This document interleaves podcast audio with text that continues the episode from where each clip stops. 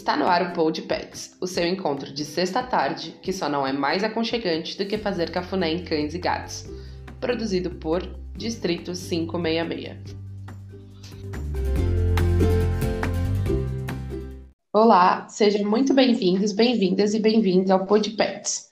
Eu sou a Alane, treine de RH, atualmente com a cabeça e o coração no time de vendas e amiga de pets.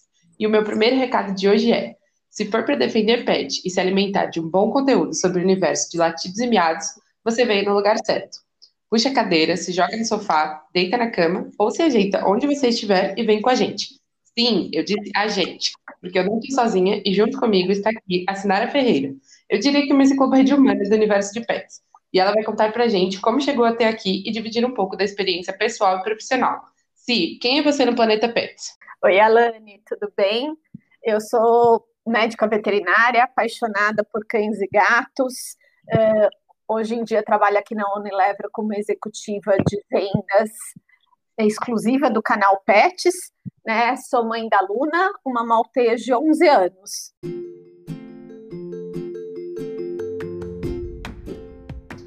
Que tal aproveitar a vinheta e se você ainda não segue, dá um pulinho lá no Instagram e conheça a história e portfólio da marca que traduz latidos e miados em cuidados em cafunépets.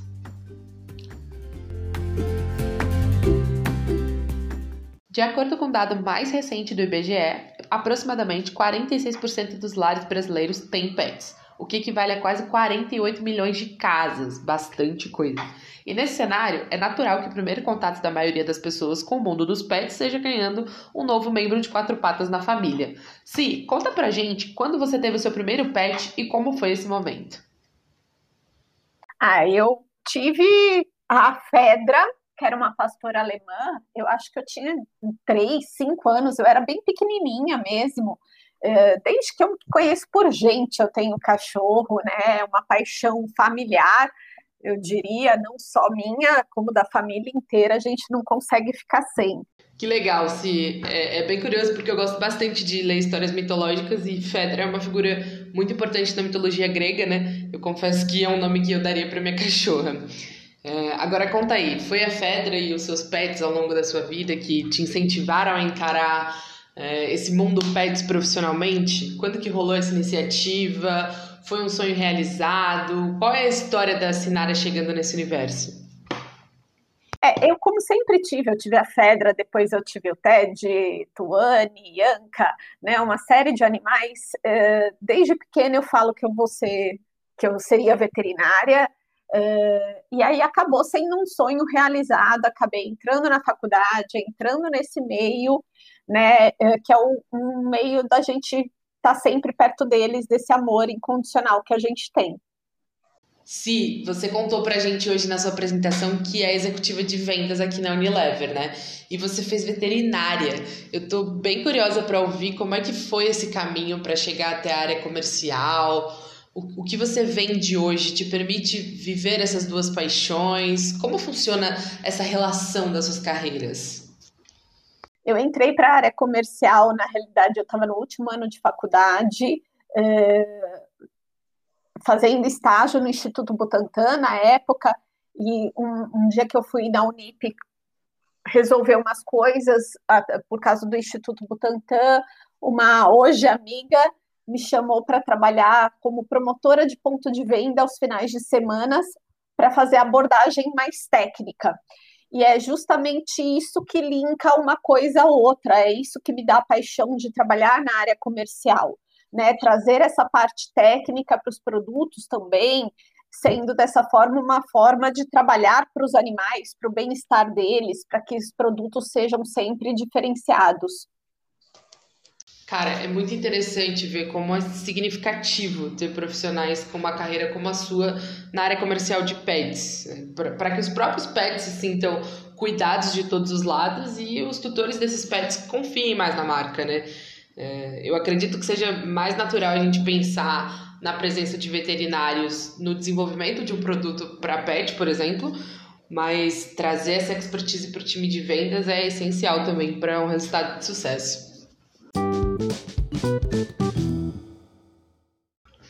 Segundo projeções recentes do Instituto Pet Brasil, nosso país está no top 3 de mercado pet no mundo, atingindo aí um faturamento de quase 40 bilhões em 2020. E olhando para esse cenário, hoje, qual você enxerga que seja a principal característica desse mercado no Brasil? É, como é que você vê a evolução desse segmento desde quando você começou a fazer parte disso até os dias de hoje? O, que, que o mercado pet tem de promissor que motiva esse crescimento contínuo na sua visão? É, o que, que acontece? Há 20 anos atrás, um pouquinho mais de 20 anos atrás, quando eu entrei, os pets eles ficavam mais do lado de fora das casas, né? Hoje, com, com a verticalização, né, as pessoas morando muito mais em apartamento, não tendo tanto contato com a natureza, eu sinto que tem essa necessidade de trazer o bichinho para perto da gente. E, e, e, você percebe que cada vez mais isso tem acontecido e numa frequência que né, as pessoas querem esses contatos. Hoje, até curiosamente, por exemplo, você sabia que tem uh, mais cães e gatos nos lares brasileiros do que crianças até 12 anos? Então, cada vez mais os pets estão presentes né, nesse conceito que a gente chama de família multiespécie, e cabe a nós entendê-los e tratar deles da melhor forma possível. Que legal. É, fa família multiespécie, o que, é, que, a gente chama de família multiespécie, é a família formada por humanos e por cães e gatos, é isso? Exatamente, de ter uma espécie diferente dentro do conceito dessa família, entendeu? É real, eu tenho notado cada vez mais a presença de pets como parte da família no meu hall de amigos, parentes, vizinhos, enfim. E ainda pensando no tamanho desse mercado, né? A gente sabe que diferentes mercados possuem mais de um segmento e no universo pet isso não é diferente. É, quando eu vou fazer compras para o meu pet, quais são os principais segmentos que eu vou encontrar dentro desse mercado hoje? E qual, que, qual dessas que é a vertical de maior faturamento desse negócio? É, hoje o mercado no Brasil ele gira em torno de 35 bilhões, né, com mais de 31 mil pet shops no Brasil. Uh, a grande fatia desse mercado está linkado a pet food, que é a alimentação, né, com quase aí 50%, e o nosso segmento, né, o segmento que Cafuné está inserido, é um, um, segmento de pet care que hoje uh, é em torno de 6,4% desse mercado. Boa! Aproveitando que você falou de Cafuné, Conta pra gente como foi a performance de Cafuné no canal que você atua, considerando o lançamento da marca em um ano de cenário tão atípico, né, devido a uma pandemia global. Enfim, é... aliás, acho que o mercado pet como um todo contrariou a crise econômica e cresceu de forma bem relevante no ano passado, né? Como é que você acredita que o isolamento social tenha impulsionado esses resultados? É, é um ano desafiador, né? Está sendo um ano desafiador para todo mundo, mas como muitas pessoas estão home office e tudo, eu acredito que cada vez mais as pessoas têm uh, olhado para os seus bichinhos dentro de casa e até procurado adquirir bichinhos para lhe fazer companhia. É até um dado que no ano passado, em 2019, cresceu em praticamente 50% o número de vendas em adoções do, do pet. Então, para você ver o quanto é um mercado promissor, né? E com, com Cafuné, uh, né, posso falar dos resultados da Regional de São Paulo, que é a regional que eu pertenço.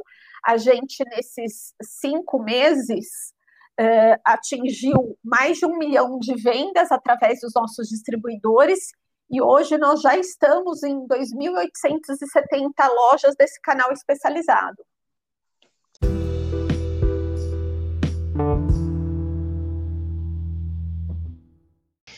Que delícia de conversa. Sim, quero te agradecer por dividir um pouquinho da sua história aí com a gente e nos apresentar o seu olhar cheio de experiência sobre o mercado de pets.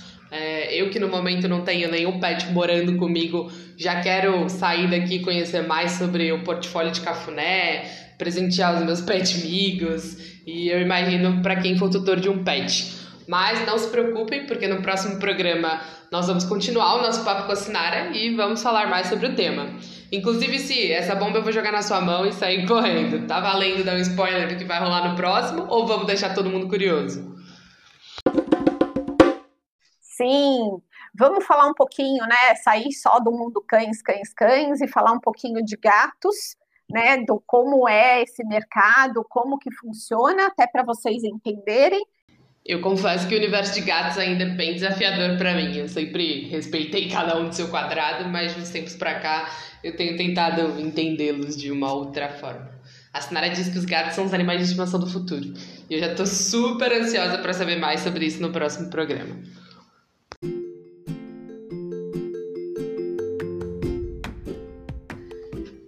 Gosta de ouvir uma curiosidade para conhecer mais sobre diferentes culturas. Então fica só mais um pouquinho com a gente, que lá vem história.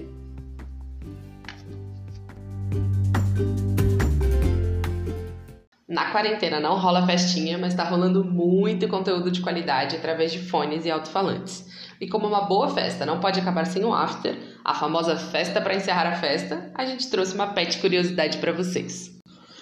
No próximo dia 19 é celebrada no Brasil uma data popularmente conhecida como Dia do Índio. É uma data, inclusive, que necessariamente tem passado por uma ressignificação para que seja um dia de reflexão sobre a diversidade indígena, representando a história de um povo originário e não só mais uma data comemorativa cheia de estereótipos preconceituosos. Então, já fica aí a nossa dica da semana sobre a importância de ressignificar fatos da nossa cultura, respeitando a individualidade e a totalidade do outro.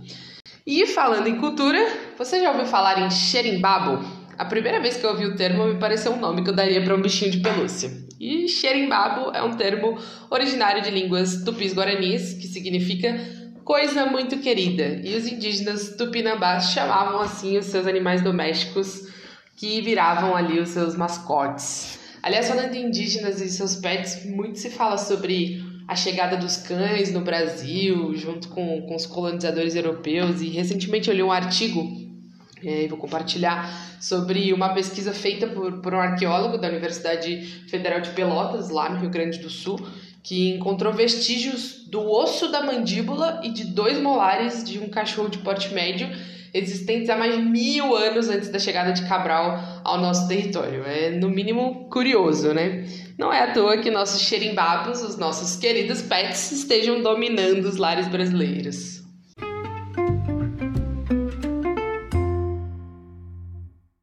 A gente vai ficando por aqui. Na descrição do programa vocês encontram o link onde podem mandar comentários, sugestões de pauta e perguntas que serão respondidas ao longo dos próximos programas sobre o mercado Pets e também sobre a operação de cafuné na Regional São Paulo. Se cuidem, protejam quem estiver por perto e cuidem dos pets. Que tal começar por um cafuné? Até a próxima!